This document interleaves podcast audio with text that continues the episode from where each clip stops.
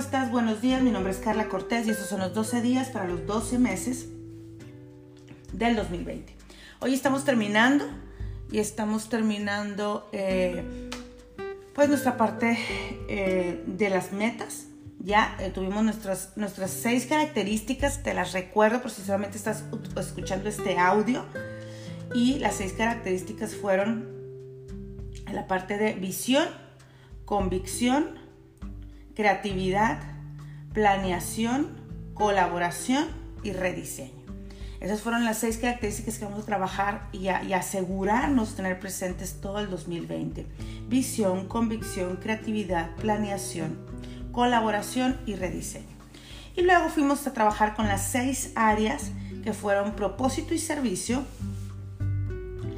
eh, um, propósito y servicio, sueños, salud, mentalidad o área profesional, área espiritual y finanzas. Te las recuerdo. Salud, sueños, área espiritual, propósito y servicio, mentalidad o área profesional y finanzas. Entonces debemos de asegurarnos que nos ponemos metas en esas seis áreas. Ahora, de esas seis áreas, tú tienes que decidir cuáles son las, y, es algo que estaremos explicando hoy en el taller, cuáles son las crucialmente importantes, las que si se si se logra, casi es 80 o 90% seguro que todas las demás también se van a lograr. Así es que tienes que asegurarte de ponerte por lo menos dos súper, súper, súper eh, metas, eh, puedo decir, agresivas o arrebatadas, me gusta más la palabra, arrebatadas. Y las últimas, las otras cuatro, pues pueden ser unas más tranquilas, las otras tres pueden ser más tranquilas, pueden ser cosas que tú dices, pues esto nada más es de que me aplique, o es de que en realidad me discipline, o logrando estas voy a hacer estas, etc. Entonces, por favor, no dejes de eh, tener muy claro cuáles son las, las, seis áreas en las que vamos a estar siendo probados y en las que vamos a, a, a ser confrontados el próximo año. Visión, Convicción es visión, convicción, creatividad, planeación, colaboración y rediseño. ¿Ok? Y muy seguramente, porque la visión, pues para ver todo el año, la convicción para ir por nuestras metas, la creatividad para, para no limitarnos y pensar fuera de la caja, eh, la, la planeación para saber exactamente qué haremos y cuándo sucederá la colaboración, porque todas las grandes metas, todas tus metas crucialmente importantes requieren de colaboración. Y finalmente el rediseño, porque seguramente que a mitad del año te darás cuenta que una o dos metas no son lo que se necesitaba este año o dejaron de ser importante a la luz de las cosas que han pasado que van a pasar el próximo año. Y entonces vas a tener que rediseñar. O que rediseñar el plan, o que rediseñar la meta, o que rediseñarte a ti misma para poder lograr aquello que querías alcanzar. Entonces el día de hoy nos toca hablar acerca de las finanzas y bueno pues eh, obviamente que el área de las finanzas es muy amplia y pues es mi mero mole, lo voy a decir así, es mi mero mole. Así es que eh, lo que me gustaría es asegurar que dentro de tus metas estás poniendo, estás siendo clara al poner la meta que quieres alcanzar y no el mecanismo o el vehículo financiero. Muchas veces ponemos nuestras metas eh, bajo un vehículo financiero o bajo un mecanismo. Por ejemplo, eh, eh, podría ser que alguien se ponga generar 100 mil pesos en mi negocio.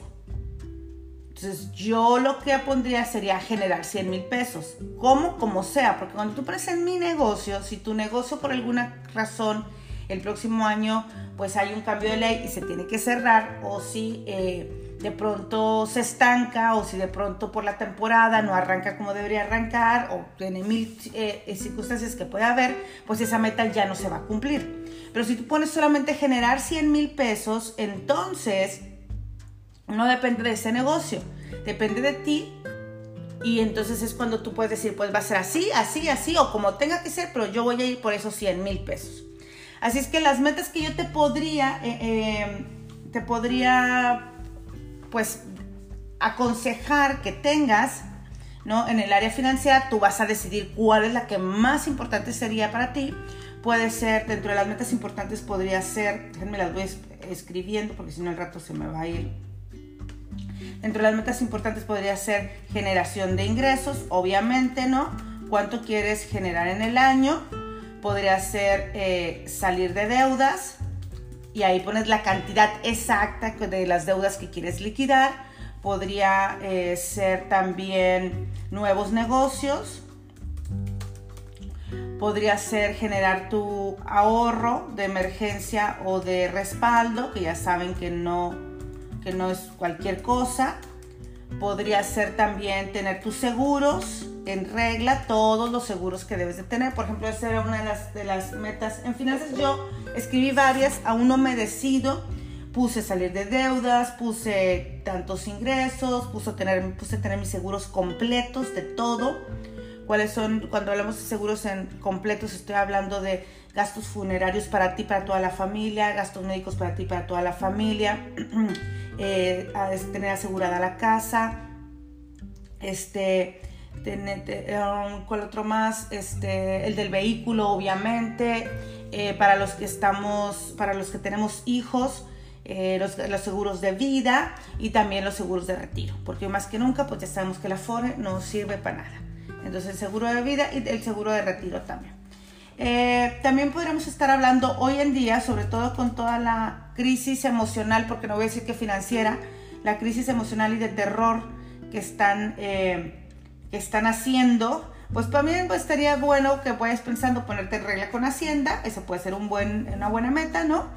Eh, poner regla con Hacienda y también dentro de las finanzas, ¿qué cosas no te bueno, tener nuevas inversiones también, incursionar en el área de inversiones. Puedes ponerte también trabajar con tu herencia, que es lo que vas a heredar, ¿no? Este, y pues bueno, eh, eh, irlo viendo. Dice, gastos funerarios así. Al rato voy a explicar en el taller todo. Claro, aquí nada más es una, pues nada más es como un, una platiquita, ¿no? Todos los que quieren toda la información requieren estar en el taller. Entonces, pero con esto tú puedes saber pues cuáles son las, lo básico para trabajar, ¿no? Tú cuáles son los básicos para trabajar. Entonces estoy hablando que dije que tú te puedes poner metas en generación de ingresos, en salir de deudas, nuevos negocios, ahorro de emergencia o respaldo, seguros en regla, hacienda, inversiones y herencia. Mucha gente, y se los decía cuando les di la parte de sueños, mucha gente en finanzas se pone cambiar de carro, comprarme un carro nuevo, eh, comprar casa. Este, que sí puede ser, pero eso entra dentro de deudas, obviamente, por ejemplo, pagar tu casa. Eso puede ser una meta, pero entra dentro de pagar tus deudas, ¿no? Eh, pero no comprar la casa, porque comprar la casa debería entrar en sueños. Y pagar tu casa sí entra en finanzas. Entonces al principio cuando tú te quieres poner la meta de comprar una casa no va en, no va en finanzas, va en sueños, aunque esté ligado obviamente y entiendo que casi todas las cosas que hacemos están ligadas a los sueños. Entonces, bueno, te dejo aquí como que lo que podrías estar pensando acerca de la parte de finanzas, también podría ser la parte de eh, ponerte eh, como meta el diezmo, ponerte como meta cuánto vas a contribuir financieramente contribución y siembra. Esa también puede ser una meta que sí es financiera. Eh, que no estamos hablando de propósito y de servicio porque ahí estamos hablando de servir, ¿no? Y bueno, es, pero pueden ser unas metas que van juntos, juntas una a la otra. Entonces, eh, pues básicamente eh, creo que son, serían las áreas más importantes a ver ¿no? Eh, eh, a, trabajar. En Proverbios 4, en específico, se nos enseña que la palabra de Dios es vida.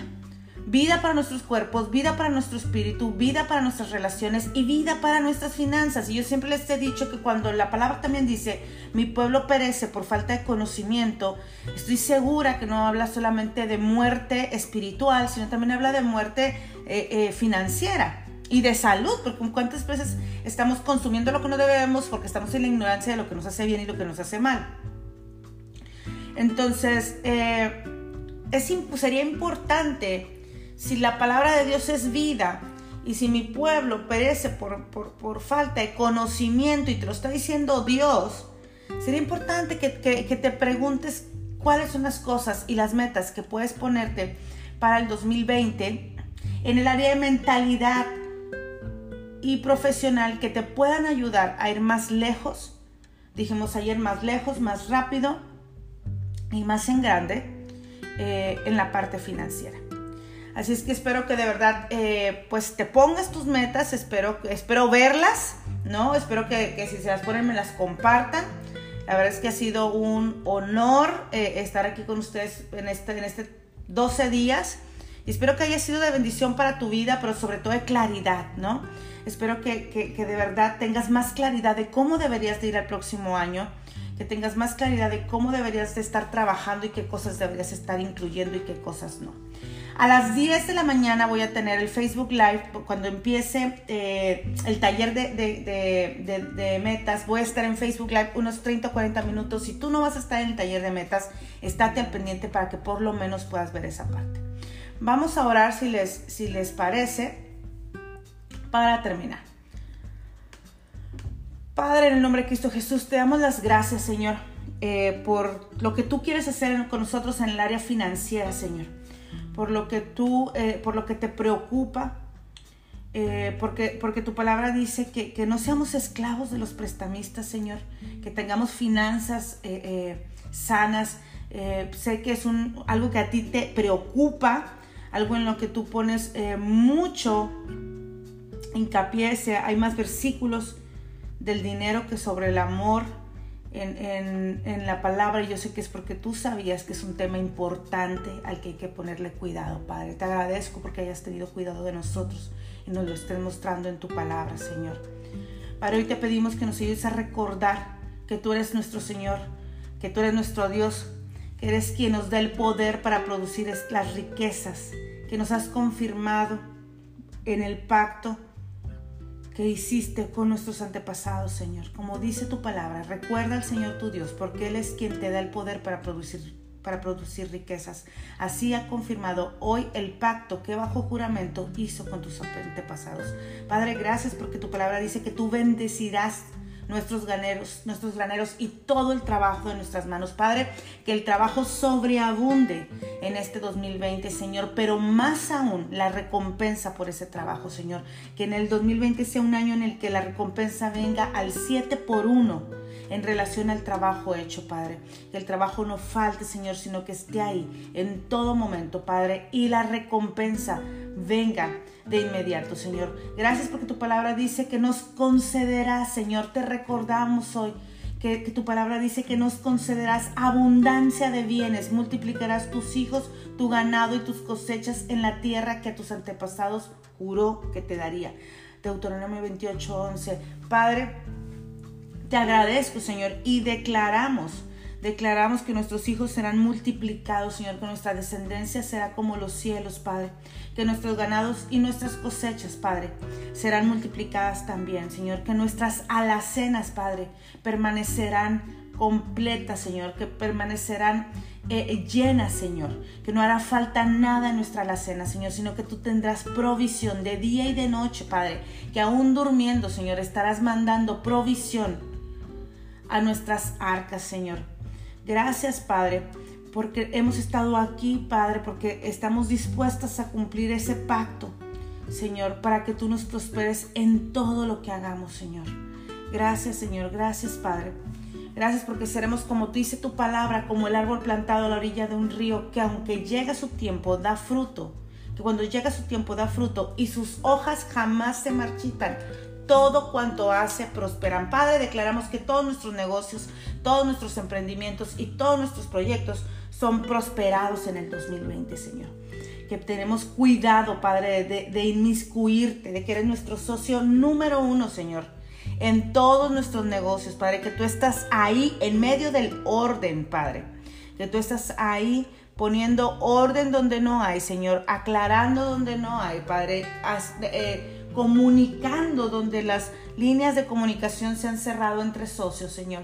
Que tú estás ahí, Padre, aclarando lo que parece turbio y poniendo orden en donde parece que no hay, Padre Santo.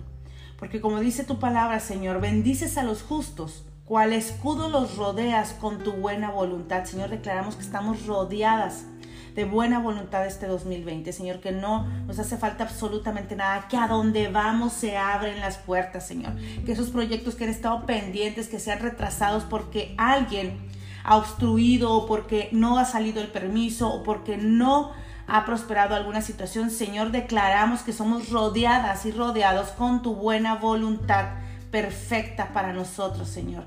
Padre, exaltado sea tu nombre. Nos deleitamos en el bienestar. Gracias, Padre, gracias. Gracias, Señor. Nos deleitamos en el bienestar que tú nos entregas, Padre Santo.